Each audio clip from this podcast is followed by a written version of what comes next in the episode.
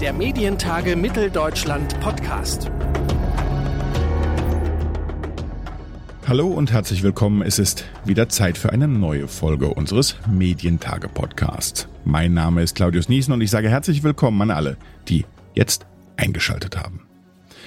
Mein Kollege Antonio Zische aus dem Team der MDR-Volontäre hat in dieser Episode mit dem Head of Social Media beim Tagesspiegel gesprochen, mit Morten Wenzek. Im Gespräch geht es um die Rolle von Social Media für etablierte Medienunternehmen, ob in Zukunft alle Medienhäuser in den sozialen Medien vertreten sein sollten und welche Stolpersteine Social Media Strategien für Medienhäuser bereithalten. Ich sag viel Spaß beim Gespräch. Für die meisten Deutschen unter 30 Jahren gehört die Nutzung sozialer Medien mittlerweile fest zum Alltag dazu. Sie nutzen Instagram, Snapchat, TikTok und andere Plattformen besonders regelmäßig. Das ist das Ergebnis der ARD-ZDF-Online-Studie 2022. Wenn also soziale Medien so stark im Alltag der Menschen verankert sind, welche Rolle spielen die Plattformen dann für etablierte Medienunternehmen? Ist die Präsenz in den sozialen Medien für Medienunternehmen ein Muss? Und welche Herausforderungen ergeben sich daraus? Darüber spreche ich mit Morten Wenzek. Er ist seit 2021 Head of Social Media beim Tagesspiegel. Zuvor hat er mehrere Jahre im Bereich Social Media bei Bild gearbeitet, zuletzt auch in leitender Funktion. Beim Tagesspiegel ist Morten Wenzek jetzt für die Social Media Aktivitäten und deren Ausbau verantwortlich. Hallo, Herr Wenzek. Hi, grüß dich. Wir starten mit unserer Entweder-Oder-Fragerunde. Sind Sie bereit? Ja, bitte.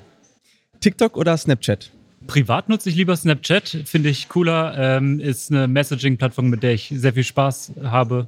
Dauerhaft online oder regelmäßig auch mal offline? Zu viel online und gerne mal offline. Selbst posten oder nur mitlesen? Selbst posten. Herr Wenzek, der Tagesspiegel ist neben äh, Facebook, Twitter, YouTube und Instagram seit letztem Jahr auch auf TikTok und Snapchat aktiv. Warum sind Sie ausgerechnet auf diesen beiden Plattformen gestartet? Ist das der einzige Weg, junge Menschen noch zum Tagesspiegel zu bringen? Es ist nicht unbedingt der einzige Weg. Und wie, wie Sie eben in der Anmoderation gesagt haben, finde ich, ja, auf Social Media können wir junge Menschen erreichen, aber gerade wenn wir auf Facebook blicken, da ist 10 Prozent unserer Followerschaft auf Facebook sind in der Generation 65 plus.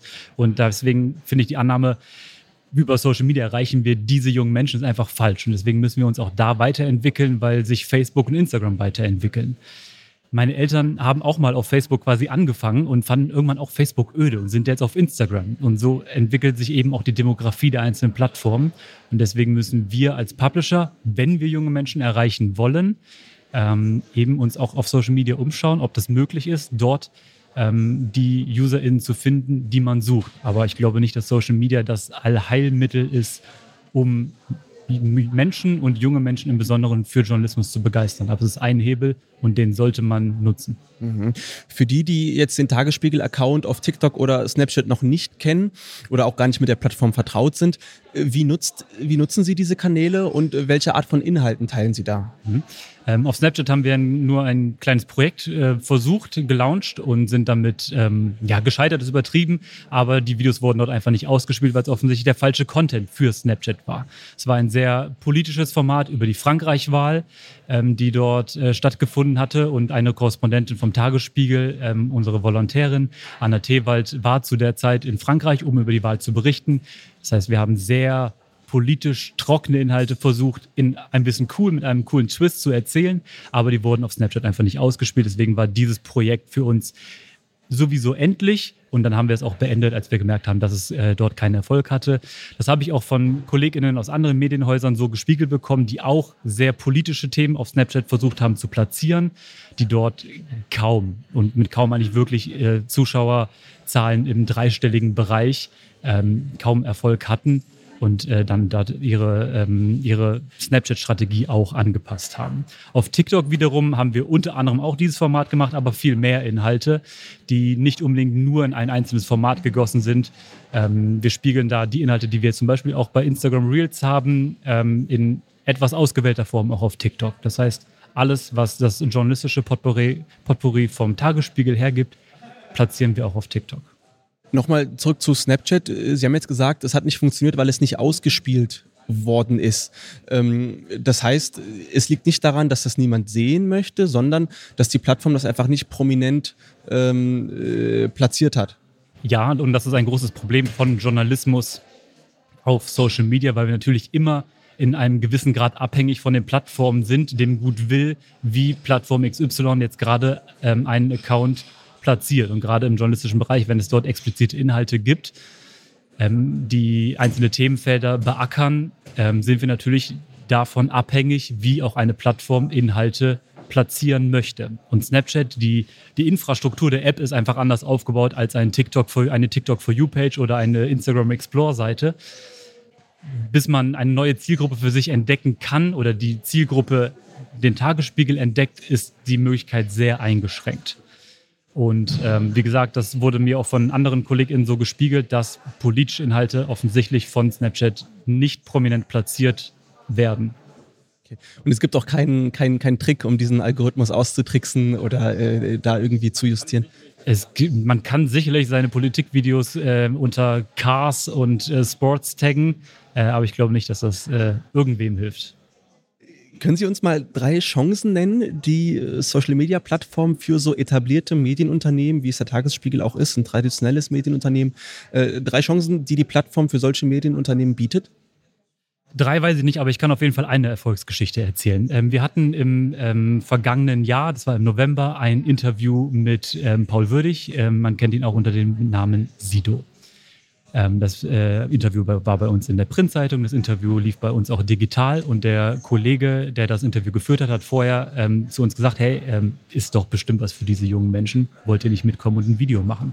Dann haben wir gesagt, ja, hey, mega geil, natürlich kommen wir mit und machen ein Video. Wir haben das ganze ähm, Gespräch, was, weiß nicht, 30, 40 Minuten oder sowas ging, ähm, weil es eben großes Print, großes Digital-Interview war für eine neue Interviewreihe, die wir haben, ähm, auch in Gänze gefilmt, das äh, Video in Gänze dann auf YouTube gestellt und die besten Szenen für uns rausgeschnitten, kurze Teaser quasi zu einem langen Stück produziert und die auf TikTok und auf Instagram ähm, distribuiert.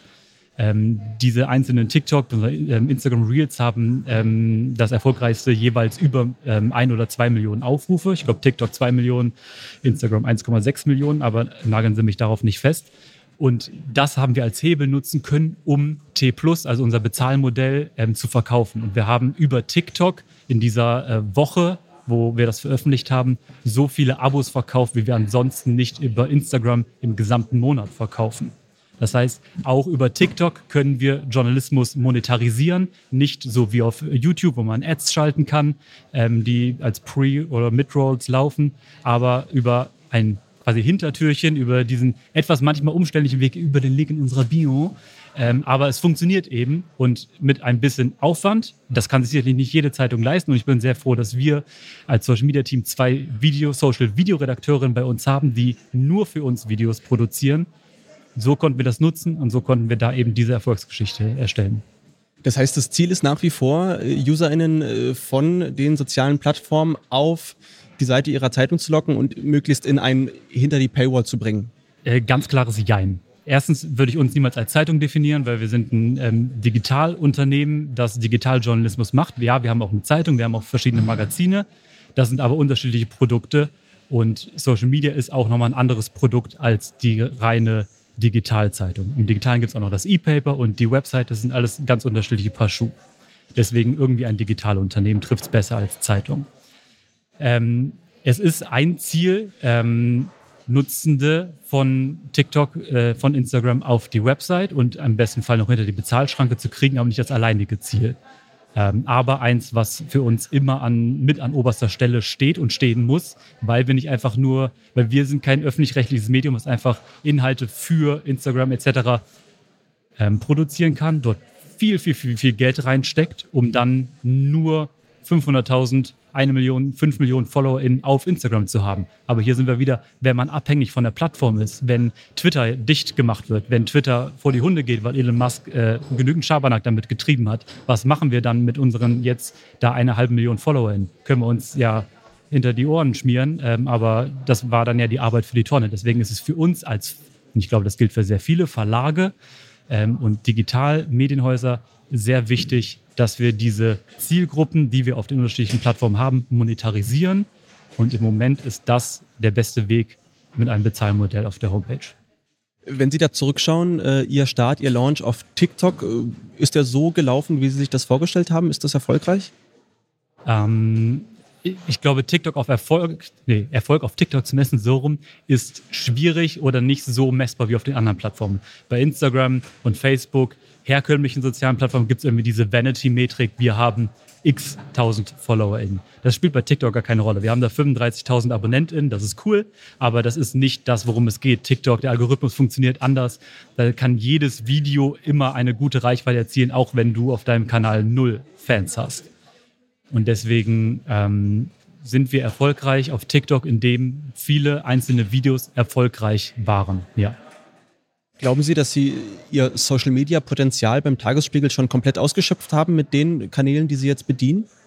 Wir haben sehr viele Baustellen, ähm, wie wir unsere Workflows optimieren können und wie wir mit mh, mm, einer mit geringerem Aufwand qualitativ bessere Videos, qualitativ bessere Arbeit auch bei normalen Postings ähm, erzielen können. Deswegen glaube ich nicht, dass unser Potenzial voll ausgeschöpft ist. Ähm, wir arbeiten gerade an einer neuen Facebook-Strategie, die wir verändern werden, weil wir immer noch an Facebook glauben, weil Facebook für uns immer noch eine relevante Plattform ist. Auch wenn wir da eben nicht diese jungen Menschen erreichen, aber eben eine andere Zielgruppe, die aber trotzdem für die Marke Tagesspiegel relevant ist. Habe ich das gerade richtig verstanden? Zwei Social Media Redakteure sind Sie beim Tagesspiegel? Zwei Social Video RedakteurInnen. Wir sind insgesamt sechs Feste, vier, was man vielleicht klassische Social Media RedakteurInnen nennen würde, und zwei die nur explizit Video machen und noch zwei Werkstudierende. Sind Sie da in dem großen Medienunternehmen Tagesspiegel immer noch äh, so eine äh, relativ kleine, exklusive Gruppe oder ist das schon eine große Sparte des Unternehmens, Social Media? Im Verhältnis zu anderen Ressorts ist es, glaube ich, in einer ähm, gesunden Größe angesiedelt. Ich kann jetzt nicht sagen, wie viele Leute in jedem Ressort beim Tagesspiegel arbeiten, aber ähm, ich glaube, es ist für die, ähm, für, für die Ansprüche des Unternehmens angemessen. Ähm, falls unser Chefredakteur, einer von beiden zuhört, äh, Christian Lorenz, wir nehmen auch mehr Leute, damit wir mehr umsetzen. Wir schaffen euch auch mehr ähm, Plus-AbonnentInnen ran. Was sind denn die größten Herausforderungen, die einem klassischen Medienunternehmen auf äh, Social-Media-Plattformen begegnen, mit denen es so zu tun bekommt? Ich glaube, dass wir viel mit Vorurteilen ähm, kämpfen müssen, auch intern. Das äh, wird mir auch sehr häufig von anderen KollegInnen aus anderen Medienhäusern gespiegelt. Die haben ähnliche Erfahrungen gemacht. So Klassiker ist, ähm, hier, das ist doch was mit Tieren, das ist doch was für Social. Boah. Da kriege ich, rollen sich mir richtig die Fußnägel hoch. Nein, das ist natürlich nichts für Social, weil, hey, wir machen genauso Journalismus wie ihr in der Zeitung, wie ihr online. Das ist, glaube ich, eine große Hürde, die wir immer noch versuchen müssen zu, zu erklären. Wir werden demnächst nochmal in ähm, ein oder mehrere Workshops gehen, ähm, weil, glaube ich, nicht bei allen RedakteurInnen immer geschärft ist, wie arbeitet das Social Team und wie, wann nimmt es meinen Artikel mit? Ähm, und ich versuche es aber immer so zu erklären, wir sind wie Blattmacher, um es in dieser Zielgruppe von KollegInnen eben zu, zu erklären. Wir entscheiden, wie derjenige oder diejenige, die Blatt macht, welcher Artikel kommt auf Seite 1, welcher Artikel kommt in den Fuß auf der Seite, welchen Artikel landet auf Seite 2, 3, 4 und so weiter. Was ist Aufmacher im Politikressort? So entscheiden wir das genauso. Wir können natürlich nicht alle, ich sage einfach 50 Politikartikel dieses Tages mitnehmen, sondern müssen auch eine Auswahl schaffen. Was ist die Essenz des Tages? Was ist wichtig?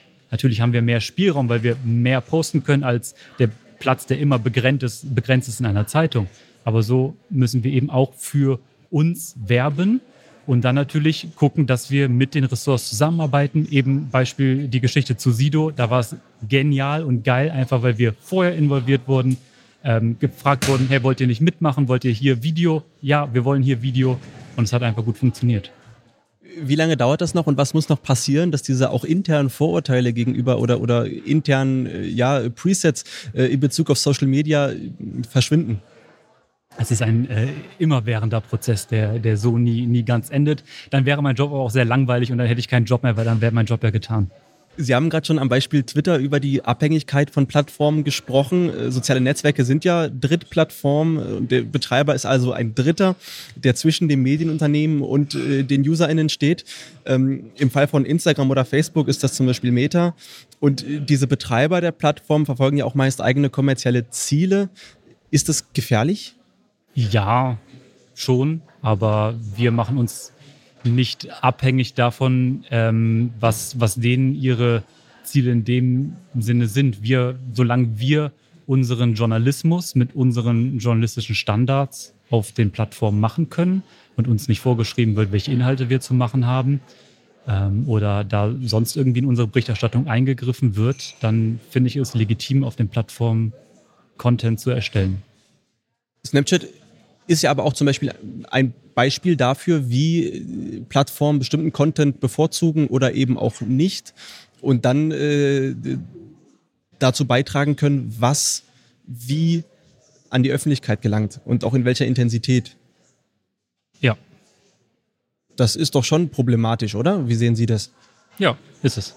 Und könnte man da was gegen tun als Medienunternehmen oder sind Sie im, in Beziehung zu, zu einer großen Plattform einfach zu klein, um da irgendwas bewirken zu können? Das ist eine große philosophische Frage und ich glaube, die ist sehr schwierig zu beantworten. Ich glaube, dass ein, äh, ein, ein Medien, Facebook oder sonst irgendwas nicht die, die richtige Wahl ist, weil es muss immer nutzerzentriert sein. Wir müssen natürlich unsere Inhalte da machen, wo die Nutzenden sind. Letztendlich ist eine, eine Zeitung, die auf der Straße verkauft wird, wie früher Boulevardjournalismus, ja auch das. Es wurde, die Zeitung wird da verkauft, der Journalismus geht dahin, wo die Menschen sind. Und so muss Journalismus auch auf Social Media funktionieren. Deswegen glaube ich, dass vieles davon Traum wäre, der aber so nicht umsetzbar ist. Gibt es eigentlich Medienunternehmen, für die eine Präsenz auf Social Media überhaupt nicht sinnvoll ist? Ja, für alle Rechten, weil die müssen weg. Welches soziale Medium bietet denn oder birgt denn das größte Potenzial für die Marke Tagesspiegel? wir sind Potenzial, wenn wir es wirklich auf die nackten Zahlen sehen, wo wir am erfolgreichsten Journalismus machen, dann ist es im Moment Instagram, weil es am meisten ähm, Spaß macht im Sinne von, wenn man auf die Zahlen blickt. Da erreichen wir die meisten Menschen, da setzen wir die meisten Tagesspiegel Plus Abos im Moment um. Da verkaufen wir quasi mehr Journalismus als über Facebook. Deswegen ist das für uns ähm, die Plattform mit dem größten Potenzial. Sehr viel Wachstum, weil es neu ist, ist natürlich TikTok. Und das haben wir im Blick. Da versuchen wir weiterhin ähm, Erfolge zu machen, wie äh, die Geschichte mit Sido zum Beispiel. Es ist letztes mit, äh, interessanterweise mit dem nächsten Rap-Thema gut funktioniert. Wir sind aber auch mit medizinischen TikTok-Videos ähm, gut erfolgreich. Da hat unser erfolgreichstes 725.000 Views gemacht, was auch eine ordentliche Zahl ist für medizinische Aufklärung. Und äh, das macht auch einfach Spaß in der, in der persönlichen Nutzung und dann auch im, im Konsum von Journalismus in meinen Augen. Welche Plattform ist Ihr Sorgenkind? Mal abgesehen von Snapchat, ist das Facebook? Ähm, nee, Facebook ist kein Sorgenkind. Facebook ist äh, gerade das Kind, um das man sich ein bisschen kümmern muss, ähm, weil die Strategie, die wir gefahren haben und die, glaube ich, äh, noch 95 Prozent der Publisher ähm, in, in Deutschland und auch auf der Welt generell fahren, nämlich das einfach irgendwie als, als Linkschleuder zu sehen, sich nicht auszahlt. Da müssen wir ran, das werden wir verändern. Ähm, kann ich vielleicht im nächsten Jahr ein bisschen mehr dazu erzählen. Ähm, größtes Sorgenkind ist im Moment äh, Twitter, weil ähm, so wie es im Moment läuft, kann es nicht weitergehen. Was läuft da falsch? Alles. Was muss besser sein? Der CEO. Klare Aussage. Lassen Sie uns noch äh, zum Schluss in die Zukunft blicken. Äh, können Sie sich vorstellen, dass Instagram, TikTok äh, und Co. irgendwann mal der primäre Ausspielweg eines Medienunternehmens sind, gerade auch beim Tagesspiegel? Nein. Ähm, äh, kann es nicht, sollte es nicht, darf es nicht, weil wir uns niemals auf eine Sache fokussieren können. Wir als Social Media Redaktion dürfen uns nicht nur auf eine Plattform beschränken, weil dann ist die Abhängigkeit zu groß. Ähm, wir müssen uns diversifizieren, wir müssen mit unseren Ressourcen haushalten. Wir publizieren kein Video, was wir für zwar hauptsächlich für TikTok oder hauptsächlich für Instagram produzieren, nur auf TikTok oder Instagram, sondern verwerten es immer zweit und feiern auch manchmal irgendwelche Überraschungserfolge. Ein ähm, Instagram Reel, was äh, glaube ich inzwischen ähm, drei Millionen Views gemacht hat, ähm, hat auch als YouTube Short unglaublich gut funktioniert. Als YouTube Short haben wir damit Geld verdient. Wir haben mit einem 20-sekündigen YouTube Short 70 Euro verdient, was für den Produktionsaufwand ganz okay ist. Aber auf Instagram und TikTok haben wir kein Geld damit verdient, weil es keine Ads gibt. Das heißt, wenn wir es nicht gemacht hätten, wäre das für uns enttäuschend gewesen. Deswegen muss man diese Chance nutzen. Und dann andersrum, als Medienunternehmen darf man sich nicht nur auf Social Media konzentrieren. Ähm, und gerade mit Hinblick auf den amerikanischen Markt, wo sehr viele Medienunternehmen gab, leider, die sich hauptsächlich auf äh, Facebook-Traffic und Social-Traffic verlassen haben, machen leider reihenweise im Moment dicht. Das sagt Morten Wenzek. Vielen Dank für das Gespräch. Danke sehr. Mein Kollege Antonio Ziesche aus dem Team der MDR-Volontäre war das im Gespräch mit Morten Wenzek vom Tagesspiegel. Hier in diesem Podcast-Feed hören Sie auch weiterhin alle interessanten Interviews rund um die Medientage Mitteldeutschland. Alle zwei Wochen in einer neuen Episode. Und wenn Sie das noch nicht längst getan haben, dann abonnieren Sie unseren Podcast doch gern. Entweder bei Apple Podcasts, bei Spotify oder in der App, in der Sie Ihren Podcast gerade hören. In 14 Tagen erscheint die nächste Episode und wenn Sie das nicht längst getan haben, dann abonnieren Sie unseren Podcast doch zum Beispiel bei Apple Podcasts oder bei Spotify. Ein Überblick über alle Episoden gibt's auch auf medientage-mitteldeutschland.de. Mein Name ist Claudius Niesen und ich hoffe, wir hören uns an dieser Stelle in zwei Wochen wieder. Bis dahin, machen Sie es gut. Der Medientage Mitteldeutschland Podcast.